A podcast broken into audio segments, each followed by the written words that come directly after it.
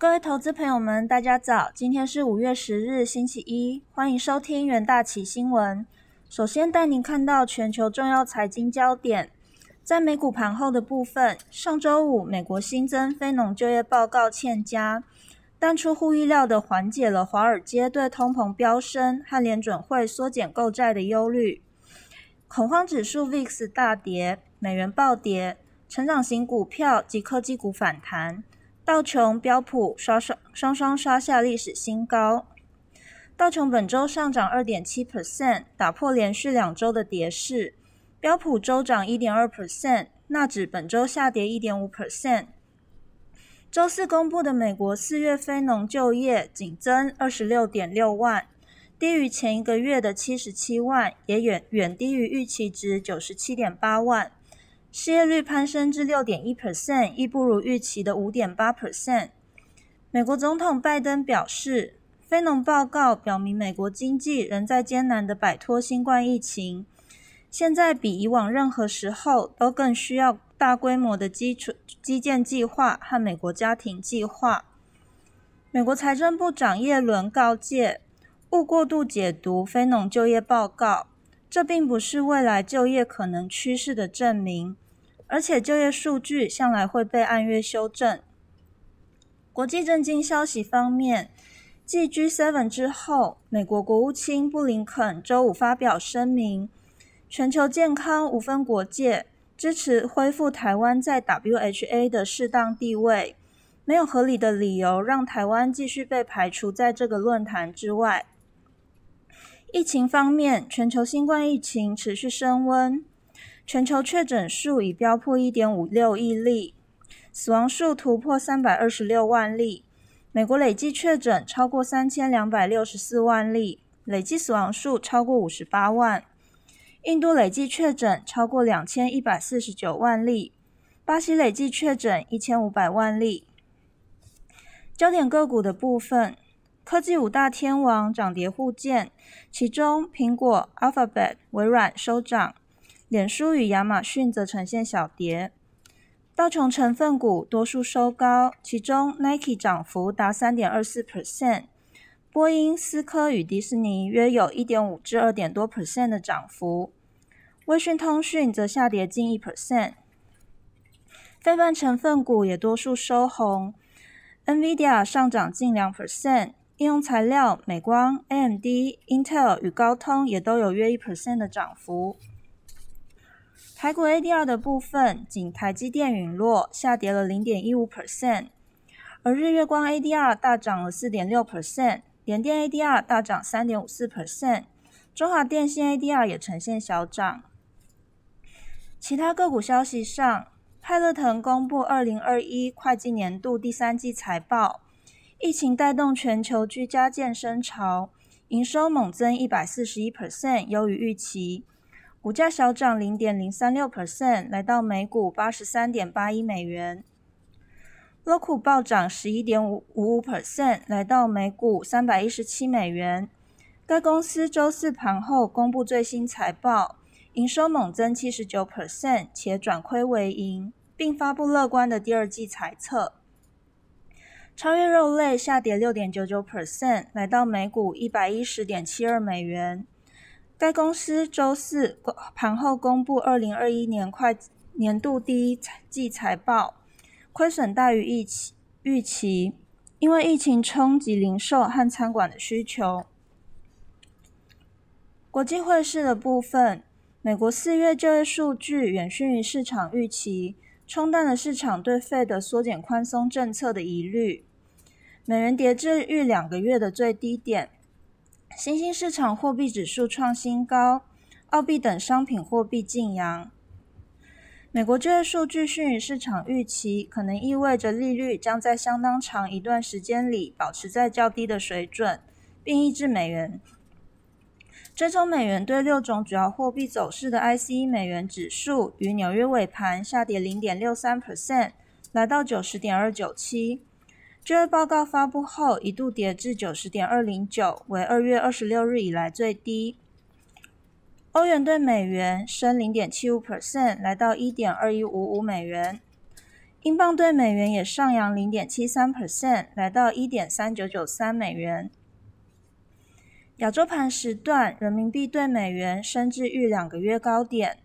因中国贸易数据强劲，四月出口意外加速成长，进口增速达到十年高点，人民币周线收红，是去年九月以来最长的连涨纪录。人民币升值加上美元近日疲软，带动 MSCI 新兴市场货币指数触及一千四七百四十一点三四的历史高位。新兴市场货币也因大宗商品超级周期而受益。澳币对美元净扬零点七二 percent，来到零点七八四一美元。从开该国最大出口收入来源铁矿砂价格强劲反弹，找到支撑。但加币对美元接近平停盘，从逾三年高点下滑。因加拿大四月就业报告逊于市场预期，反映第三波疫情封锁的影响。加密货币多呈现上涨，以太币上涨一点三五 percent，比特币上涨二点九八 percent，狗狗币也上涨了四点四九 percent。能源市场的部分，油价小幅收涨，尽管印度新冠疫疫情恶化。在对全球经济复苏持乐观态度的背景下，油价周线仍连续第二周上涨。布兰特原油期货收每桶六十八点二八美元，轻原油期货收每桶六十四点九零美元。两大指标合约均上涨零点一九美元，涨幅达零点三 percent。金属的部分，金价上涨逾一 percent，创下去年十一月以来最大单周涨幅。此前，美国四月就业成长意外放缓，加速了美元和美债收益率的回落。现货金收盘上涨零点八四 percent，来到每盎司一千八百三十点四八美元。美国黄金期货收于一千八百三十一点三零美元，上涨了零点九 percent。接下来进进入三分钟听股期，首先看到群创期货。根据预估，第二季液晶面板出货约四千一百万片，较第一季增加四点六 percent。此外，电视面板最新报价较四月下旬涨幅约一点三到二点三 percent 之间，而笔电面板则上涨二点二到二点四 percent，显示器面板上涨一点一到一点六 percent。整体面板报价连续十二个月上涨。群创公布最新财。财报显示，四月营收达三百零三点四六亿元，年成长四十六点九 percent，累计前四个月营收达一千一百四十一亿元，年成长六十点七 percent。日前受到外资透露面板产业杂音，导致群创期货回跌修正，周五中见到反弹，上涨近九 percent，收复前三日跌幅。近期面板族群多空交战，成交量明显活络。